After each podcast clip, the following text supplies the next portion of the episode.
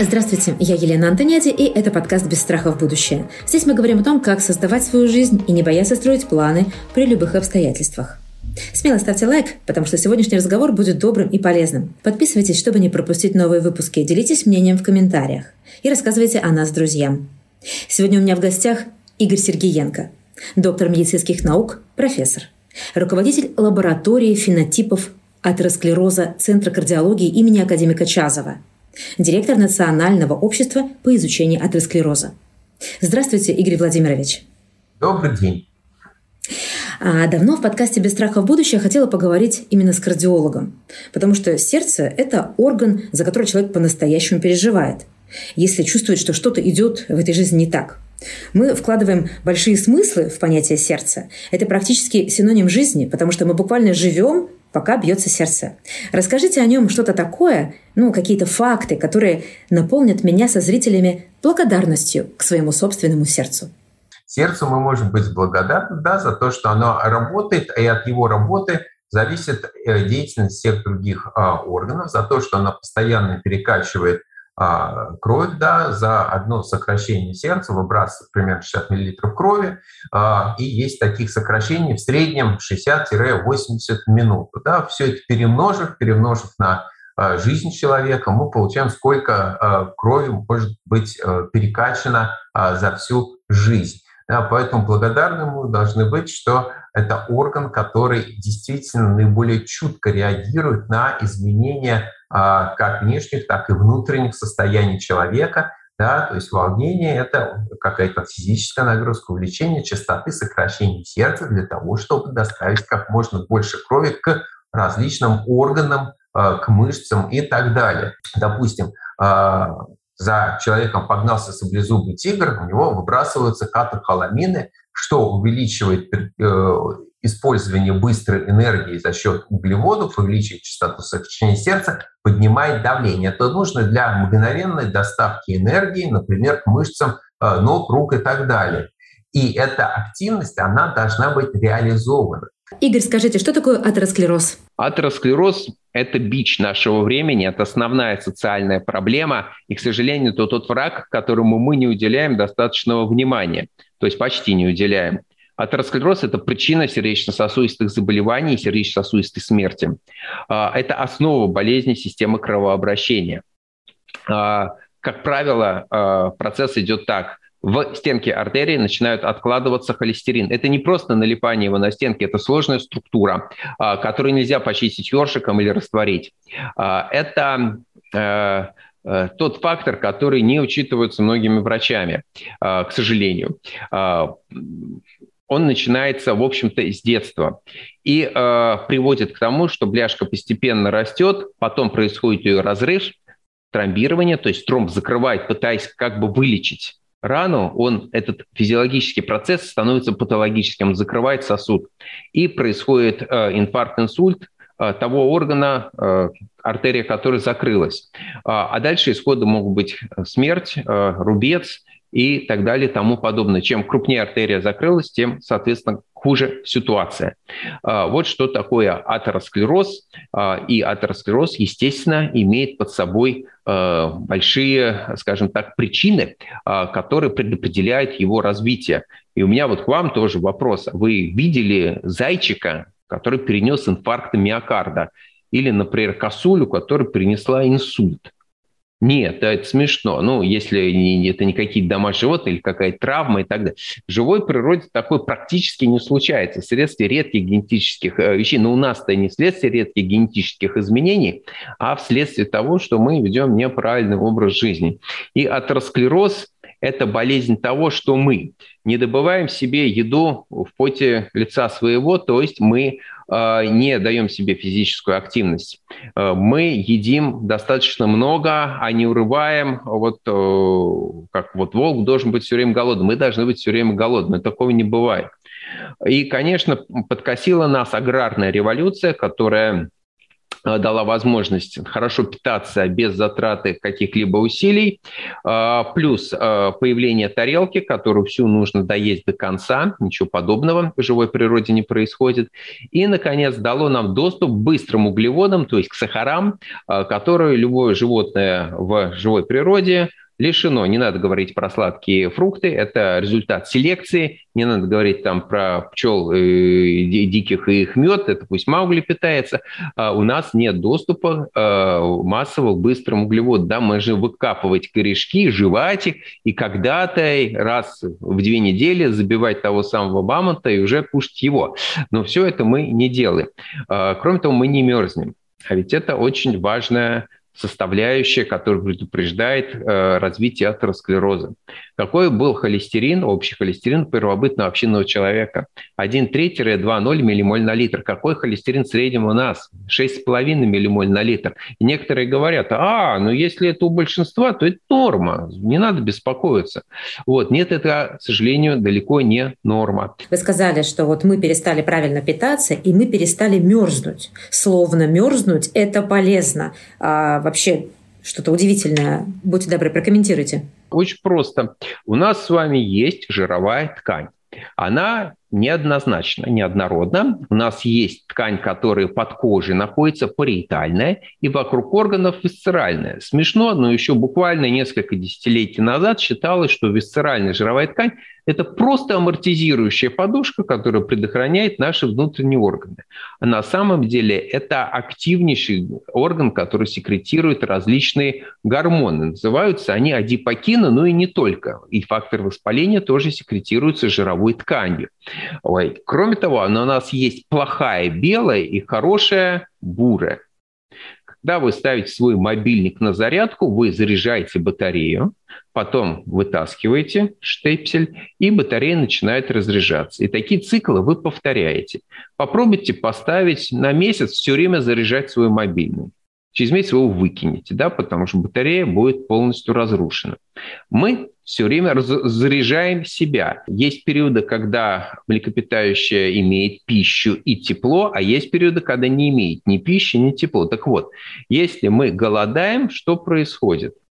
Происходит активация белой жировой ткани, которая начинает вытаскивать из крови, ловить триглицериды, это определенные такие жиры, не только, такая очень упрощенная схема на пальце, и переходить в бурую жировую ткань. А бурая жировая ткань, почему она бурого цвета-то? Белая, а здесь бурая вдруг стал. А потому что в ней много митохондрий. А что такое митохондрия? Митохондрии – это органеллы, клетки, которые как раз и вырабатывают энергию. То есть берется жировая ткань и начинает переходить в бурую и начинает уходить.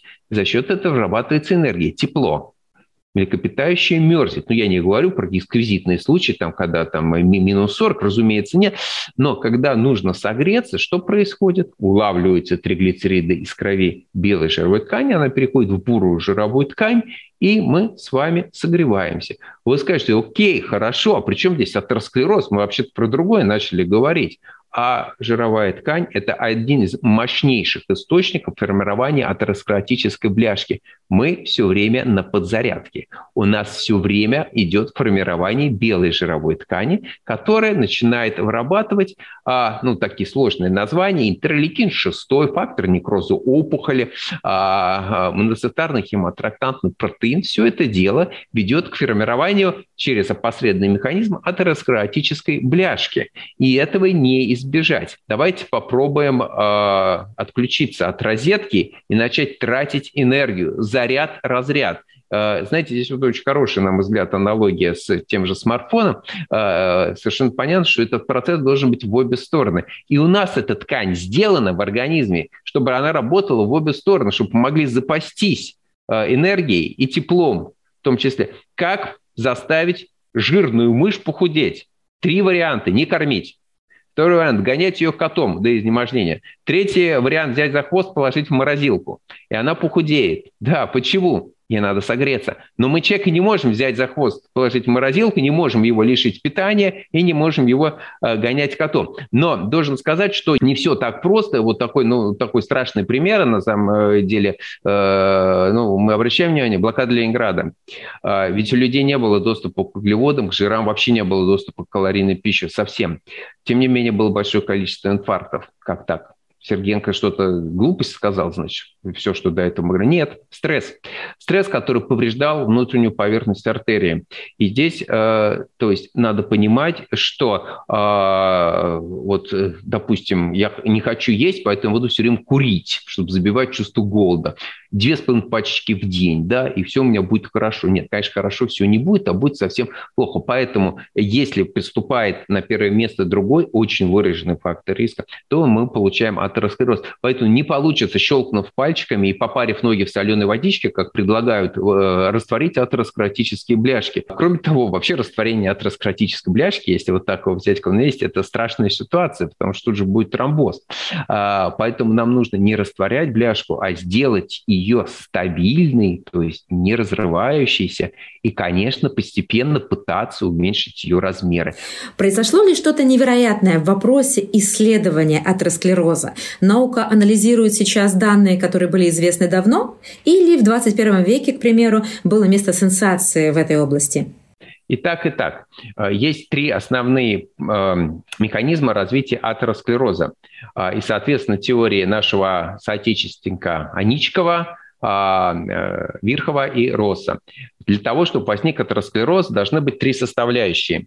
Повышенный холестерин, в 1915 году, да, а Аничков, наш коллега в Санкт-Петербурге, кормил кроликов для науки холестерином и вызывал у них а, развитие атеросклероза. Это то, чем мы гордимся, это правда основной момент развития атеросклероза. Два других – это повреждение внутренней поверхности сосуда эндотелия и воспаление. Почему ковид в первую очередь бил по сердечно-сосудистым пациентам? Пациентам с диабетом и с ожирением, а не пациентам с бронхолегочной патологией. Например, вроде там от пневмонии же люди погибают. А вот потому что как раз здесь было умножение факторов воспаления. Вот, то есть он вызывает воспаление, атеросклероз дает воспаление. Но не то воспаление, которое вот мы привыкли э, видеть, когда заболели, там температура, хотя это, естественно, накладывается, а повышаются некоторые определенные, которые мы измеряем, факторы. Вот. Но воздействовать мы можем только на один путь, а именно на гиперхолестеринемию, на повышенный уровень холестерина. На два других пути нам очень сложно воздействовать, хотя тоже можно, например, отказ от курения, это э, остановка повреждения эндотелия сосудов, то есть внутренней получ, э, оболочки артерии, и э, тормозится значительно процесс атеросклероза. Борьба с повышенным весом, с плохой белой жировой тканью как раз Э, снижает факторы воспаления и тоже останавливает повреждение внутреннего слоя сосуда. Но, тем не менее, вот массового воздействия на атеросклероз мы можем э, блокируя, э, уничтожая повышенный холестерин. И вы спросили, а, собственно говоря, что-то изменилось, есть ли какие-то достижения? Да, несомненно, а, потрясающие революции, происходит понимание процесса атеросклероза, участие различных факторов. И если раньше мы э, блокировали синтез холестерина, когда впервые в 70-х годах были синтезированы статины, а, то сейчас у нас есть уже возможность специальным образом генетически, используя внутренние системы организма, разрушать определенную РНК, который кодирует выработку определенного плохого пробелка, который, например, уничтожает рецепторы на поверхности печени к плохому холестерину. А если рецепторов мало, значит холестерин не попадает в печень, а попадает он в атеросклеротическую бляшку. И сейчас мы уже можем, а, если а, говорить, а, скажем так, очень широко корректировать геном, на самом деле это неправильно. Мы можем влиять на протеогеномику, это немножко другое. То есть мы не меняем геном геном человека, хотя у нас есть и такие возможности, но лучше этого, честно говоря, не делать, конечно, мало ли как оно там. А вот повлиять на синтез чего-то нехорошего уже на уровне генетики, да, у нас сейчас такая возможность появилась. Это самое последнее достижение в липидологии, такой препарат зарегистрирован месяц назад в России. А ученые движутся к э, пониманию механизмов развития атеросклероза и, соответственно, борьбы э, с этими механизмами. Поскольку природу человеческую мы не изменим, да, кто-то нас послушает, э, перейдет на морковку, будет бегать каждый день в легкой курточке, то все будет и бросить сигарету, и все будет достаточно хорошо. А, но а, большинство, конечно же, а, это не сделает. Вот интересно, знаете, исследование было в Испании года 3-4 назад, называлось оно ПЕСа. Там брали людей без факторов вообще риска. То есть бежит человек с плеером в пластированном костюме по берегу Барселоны. О, были же времена, да? Ну вот, и спрашивают у этого человека, а, ты куришь? Он говорит, нет. Папа, мама здоровы? Здоровы. Физическая нагрузка регулярная? Да, бегаю. Рост, вес? Идеальный рост, вес. Сахар крови? Нам бы такой. То есть никаких фактов риска нет. Давай мы тебе ультразвуком посмотрим артерии сонной, артерии шеи, нет ли у тебя там атеросклеротических бляшек. А, давление нормальное? Нормальное. Смотрят, у большинства бляшки нашли. И был единственный фактор, который предопределял отсутствие атеросклеротических бляшек. Это уровень плохого холестерина ЛНП. У нас есть хороший, плохой. Вот плохой ЛНП у них был меньше 1,8 миллимоль на литр. И вот у них не было атеросклеротических бляшек. Я к чему все это? К тому, что холестерин играет ведущую скрипку, совершенно э, верно, но есть до сих пор врачи и пациенты, которые с этим пытаются спорить. При этом аргумент простой. Вот у меня в палате лежит Иванов и лежит рядом Петров. Я говорю Иванову, я говорю, вот смотрите, у вас холестерин там 6,2, общий 6,2 миллимоль на литр, вот мы будем его снижать, потому что у вас был инфаркт. А Петров, соседник этой койки, говорит, что вы, доктор, там вот ерунду говорите, у меня вот семь с половиной, а у меня никакого ишемической болезни сердца нет. Да? Она у тебя будет, конечно, обязательно будет, а если ты не возьмешься за ум и не будешь слушать наших советов. Дело в том, что а, по вот этим трем рельсам, повреждение, воспаление, высокий холестерин, каждый пациент приезжает по-своему. Если вследствие генетической мутации общий холестерин, допустим, 15 э, семейной гиперхолестеринемии человека, то мы видели инфаркты миокарда и в 20 лет, и в 22 года, очень тяжелые. Мы видели совершенно страшные ситуации, но мы с ними справляемся. А, а есть человек, который... То есть человек придет, который курит, он придет годам к 50, к своему инфаркту, у которого ожирение и инсулинорезистентность, преддиабет, он придет годам 60 туда. Они все придут, и у всех будет одинаковая картина – если посмотреть изнутри сосуда, будет бляшка. Но они пришли каждый по-своему. Поэтому нет ничего глупее, чем говорить, что у Иванова э, такой-то холестерин, а у него высокий, а у него все нормально – ну, пока нормально, потом будет ненормально. Давайте назовем три фактора, которые ведут к атеросклерозу, по мнению Минздрава России, мы полностью с этим согласны. Это артериальная гипертония, это гиперхолестеремия и это курение. Три фактора. От себя добавлю еще два – ожирение и инсулинрезистентность. Вот, кушать меньше надо, особенно не ту пищу, вот, э, сказал врач, который вот шоколадкой это его обед. А, поэтому, ну, знаете, все можно компенсировать. Вот сразу скажу, что у меня есть есть, допустим, друг, э, которому 40 лет, и который питается исключительно сладостями, да, батончиками всякими, запивает это э, безалкогольными Кофе. сладкими да, напитками, я, чтобы марку не назвать. Вот. А, и, э, казалось бы, вот он путь так атеросклероз.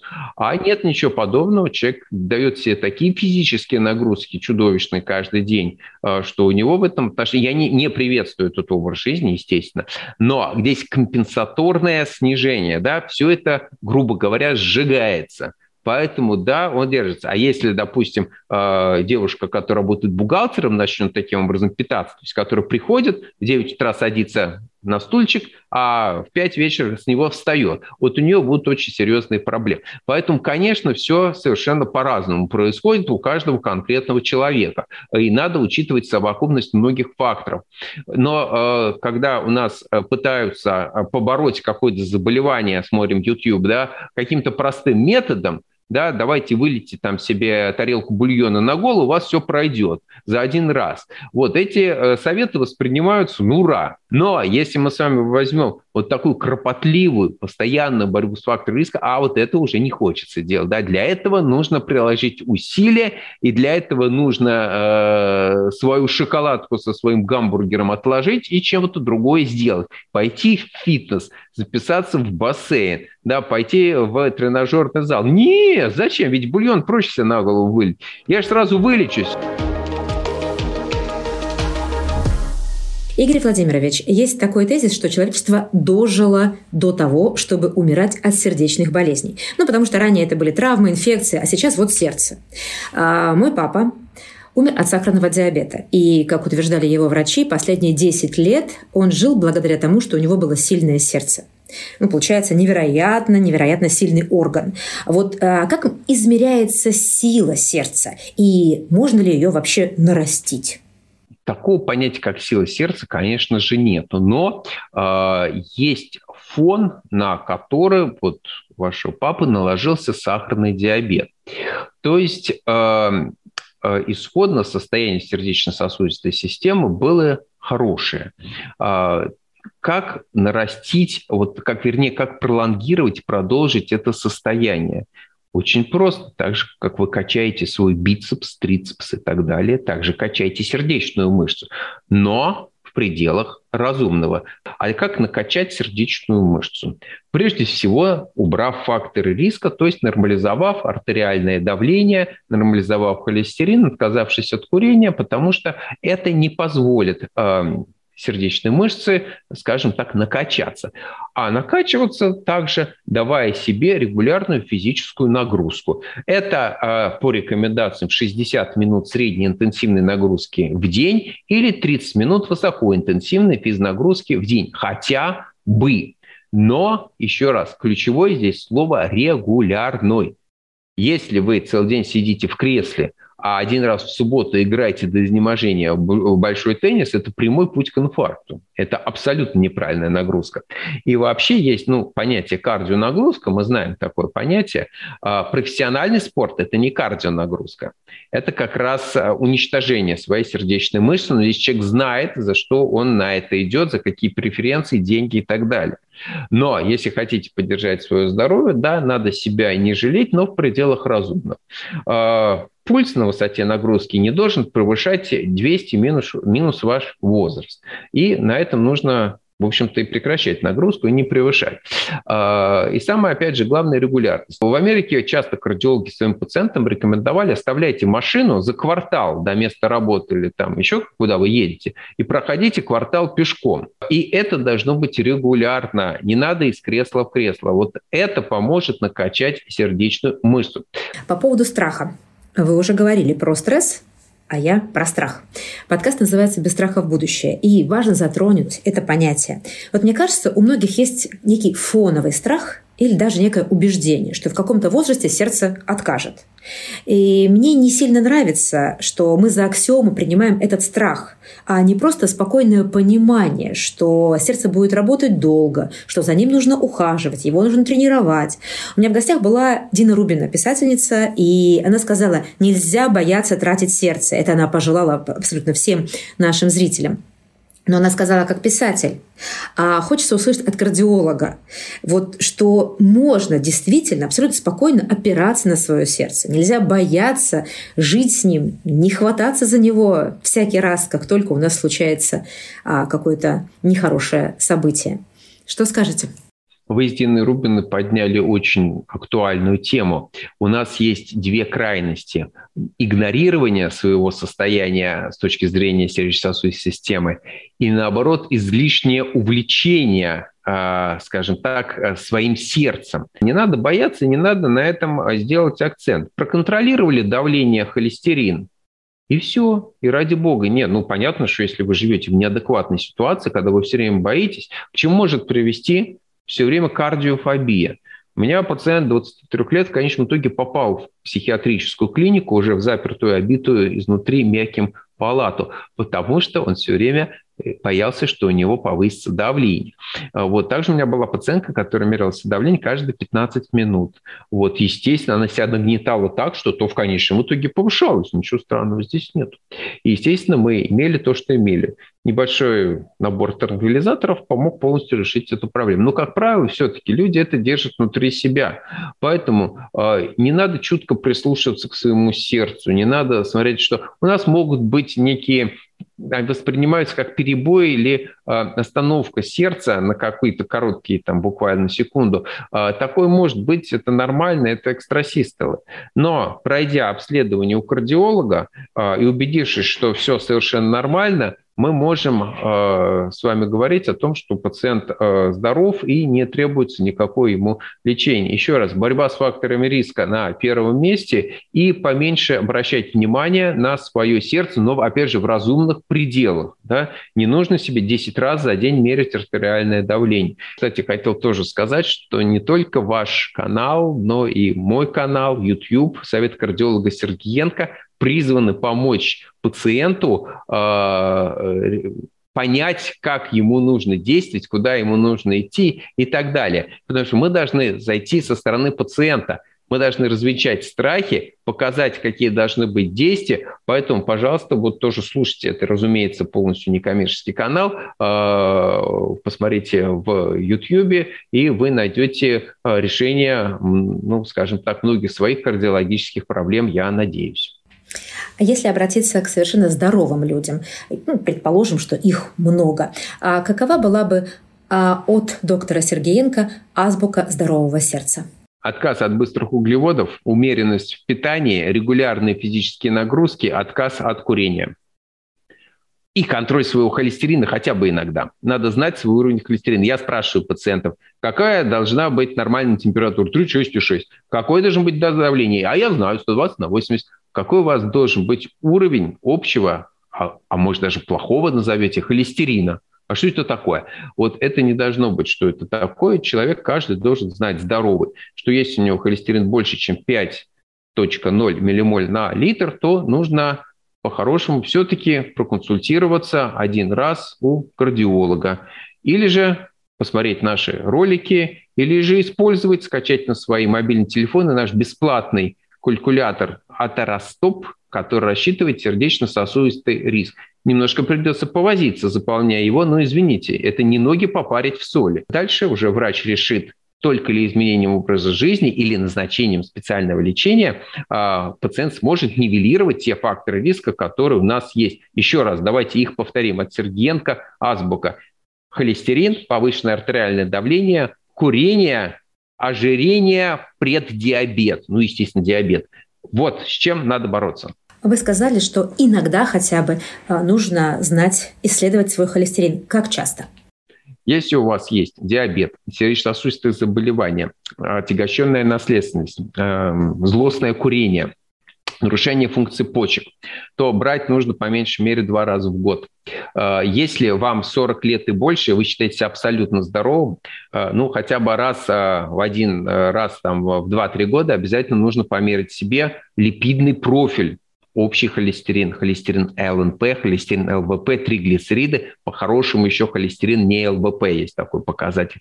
Вот что нужно сделать. Даже если вы полностью здоровы и выглядите как молодой мамонт накачанный, все равно это нужно померить после 40 лет. Ну, по-хорошему, до 40 лет тоже было бы неплохо.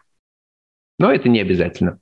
Как наше психологическое состояние влияет на здоровье нашего сердца? А, прямая взаимосвязь, э, постоянное нахождение в стрессе, конечно, не оставит э, в стороне сердца. И стресс – это мощнейший фактор развития атеросклероза, ну не только атеросклероза, но и других патологических ситуаций. Может быть что угодно, от аритмии до артериальной гипертонии. Поэтому из этого состояния нужно выходить Ну, вопрос как, ну, не знаю, посмотрите мой ролик «Сердце и алкоголь». А за какими показателями, кроме холестерина, еще стоит следить, чтобы сердце оставалось здоровым? Триглицериды, сахар, гликированный гемоглобин, который показывает уровень сахара, который был в течение последнего месяца, а то и дольше, а, артериальное давление – и, э, ну, наверное, все. Если у вас под глазками или на сгибательных поверхностях э, пальцев появились такие белесые непонятные образования, которые, если иголочкой подеть, из них вот такая творожистая масса, извините за откровенность, выходит, обязательно померить уровень э, холестерина у себя в крови, потому что это может быть проявление как раз повышенного холестерина. Если у вас есть э, у родителей, братьев, сестер отягощенная наследственность, то есть сердечно-сосудистые события, инфаркт, инсульт даже смерть э, в молодом возрасте, э, моложе 50 лет, обязательно обратить внимание на давление, на состояние своего липидного профиля. Не обязательно, что будут отклонения, но проверить хотя бы один раз надо. А что кардиолог Сергеенко скажет про любовь к баням, окунаниям в прорубь? А хорошо ли это для сердца? Не хорошо, не плохо. Опять же, если подходить, как говорит молодежь, без фанатизма, это, в принципе, неплохо и нормально. А, но надо понимать, что если у человека есть сердечно-сосудистые заболевания, есть ИБС, допустим, да, то визит в баню, а потом в прорубь может закончиться визитом уже э, последним визитом в другое учреждение. Э, поэтому все должно быть в меру. Не надо больше 100 градусов в сауне поднимать температуру, не надо нас просидеть, кто дольше э, высидит, да, то есть как вы только почувствовали сердцебиение, э, некоторые изменения сознания, что просто чуть-чуть поплохело, да, как, не знаю, как это сказать, то, конечно, сразу нужно э, выйти. Э, вот, ныряние в проруби не является ни плохим, ни хорошим для сердечно-сосудистых заболеваний, это несет ни пользу, ни вред, э, но если, например, это вам позволяет бороться со стрессом, почему нет? Насколько рассчитано наше сердце? Вот дерматологи рассказали, что первые морщины, они появляются после 20-25 лет. А вот долгожители, да, вот смотрим на человека, там, 100, 100 плюс прожил, вот кожа уже совсем-совсем такая сухенькая, тоненькая. А что с нашим сердцем? Ну, здесь есть такая у кардиологов любопытная гипотеза, которая, конечно, не подтверждена. Чем больше частота сокращения сердца, тем меньше продолжительность жизни, потому что, мол, сердце запрограммировано на определенное количество сокращений.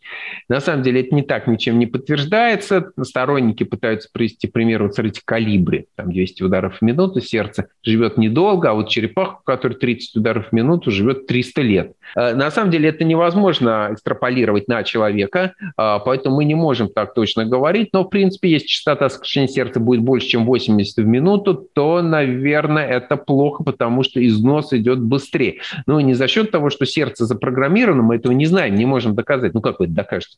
Вот, за счет того, что артерии, те бедные маленькие артерии сердца, они находятся в неблагоприятных условиях с точки зрения механического воздействия на них. А, мы не знаем, насколько запрограммировано, а, но знаем, что, конечно же, э, мы можем жить гораздо больше, чем мы живем. И если средняя продолжительность жизни сейчас в районе 70 лет у мужчин да, составляет России, а, то мы можем значительно ее продлить, потому что губим мы себя конечно же, сами. Наверное, до 200 лет мы не доживем, а, но наша же задача не пережить, э, хотя каждого конкретного индивидуума задача там пережить больше, чем 100 лет гораздо, а задача социальная – это чтобы смертность сдвинуть куда-нибудь туда за 80 сердечно-сосудистых заболеваний. Это немножко разные задачи. И э, да, генетика тоже многое определяет, ни в коем случае я это не спорю, э, но тем не менее мы явно живем меньше, чем могли бы. Профессор, скажите, зачем жить долго? Чтобы решить и реализовать то, что мы хотели реализовать, чтобы не уйти, когда остались недоделанные дела. Вот помните, у Бориса Акунина э, есть э, такие кладбищенские истории, на самом деле некоторые с очень глубоким смыслом. Некоторые просто страшил я, некоторые стоит задуматься – да, и вот там как раз про историю, когда медицина, она, э, в общем-то, э, настолько увеличила продолжительность жизни, что у людей уже есть там прапраправнуки, вот, но они сами вольны э, уходить из жизни, когда захотят, и э, э, когда уже все сделано, ничего не нужно, то э, люди действительно, вот теперь уже можно уйти. Но нас такая страшная проблема пока не должна волновать, потому что, скорее всего, мы э, погибнем э, гораздо раньше. Но здесь еще важно не просто продолжительность жизни, да, а помните там орел и ворон. Да, я там мясо клюю, но 30 лет, а ты там падалью питаешься и 300 лет, то я уж лучше мясо поклюю. А, здесь надо, чтобы человек жил а, полностью дееспособным, чтобы он был здравомыслящим и чтобы он был а, физически активным, чтобы вот это вот не наша русская бабушка доползти там до своей поликлиники, а потом доползти до дома по дороге, купив молока, а чтобы как вот в Европе поехать, новую страну посмотреть, да, о чем жалели люди перед смертью, да, было исследование, о чем они жалели, о том, что может, э, мобильный не крутой себе не купили, да, или тачку не прокачали свою, там, Бэху, да, там, э, музон в Бэху. Нет, что-то никто это не говорил а в то, что мало общались с друзьями, в то, что мало видели стран, не побывали там, где хотели побывать, э, что-то где-то не прыгнули откуда-то куда-то. Вот о чем жалеют. Не посмотрели, не прочитали, не посмотрели такое великое шоу. А вот об этом жалели люди. Поэтому не просто задача тупо дожить, как тот ворон, да, до 300 лет, а дожить в дееспособном состоянии. А высокий уровень холестерина – это раннее развитие болезни Альцгеймера – да, бабушка ваша жива и даже двигается, только вот не привязанной к койке ее нельзя дома оставить, потому что она то в окно начинает выходить, а то газовую плиту открывает. У меня таких пациентов, к сожалению, немало. И вопрос, а что делать-то? Вот. Или пойдет пить там жидкость для чистки раковины. Так, случайно.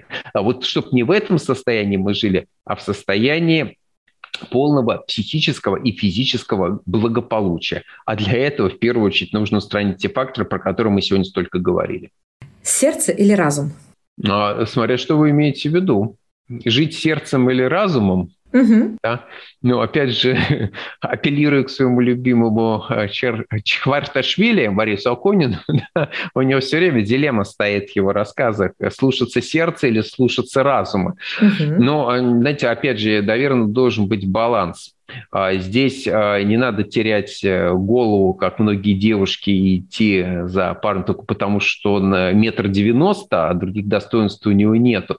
Вот, но включать только разум и идти за парнем только потому, что у него на счету есть определенный сумма, тоже, наверное, неправильно. А, поэтому слушаться надо и того, и того, найти баланс. В молодости мы живем сердцем, к старости мы начинаем жить больше разумом, хотя некоторые и не умеют, например, я. А, поэтому, э, еще раз, все должно быть сбалансировано, и нельзя ответить вопрос одно или другое. Все зависит от конкретной ситуации. Что в жизни стоит ценить превыше всего? Очень философский вопрос. А, наверное, жизнь и здоровье своих близких и э, возможность э, жить плодотворно для себя. Какое качество самое важное в человеке? Mm. Ну, с точки зрения последних событий, я, наверное, скажу доброта и милосердие. Э, вы о чем-нибудь жалеете в жизни? Конечно. Конечно, Расскажите? жалею. Ну, в принципе, о многом. Опять же, то, что надо было спортом начинать заниматься гораздо в более раннем возрасте. А, вот читать надо было некоторые вещи в гораздо более раннем возрасте. А, ерундой некой не заниматься надо было, но задним умом мы все сильны. С кем из всех людей, когда-либо живших или ныне живущих, вы хотели бы встретиться и поговорить? С Чеховым, с э, Булгаковым, со Станиславом Лемом, о чем вопросов к ним достаточно много. А, вот с этими людьми обязательно. Что вдохновляет вас в жизни? Солнышко. Знаете, как, э, не знаю, как в солнечном городе, помните, там, да, говорят, ну, правильно, милый, главное, чтобы солнышко светило. Поэтому пусть солнышко светит. Только главное, чтобы не рукотворно это солнышко светило. Вот. А естественно, вот это меня вдохновляет. Игорь, благодарю вас за э, интересную и, конечно, полезную беседу. Э, надеемся, что нас дослушают до конца, разберутся во всех тех хитросплетениях, терминах, которые рассказал нам э, профессор Сергеенко, и его советы будут использовать в жизни. А я всем желаю добра, Всем желаю оставаться здоровыми и двигаться в будущее без страха. До свидания.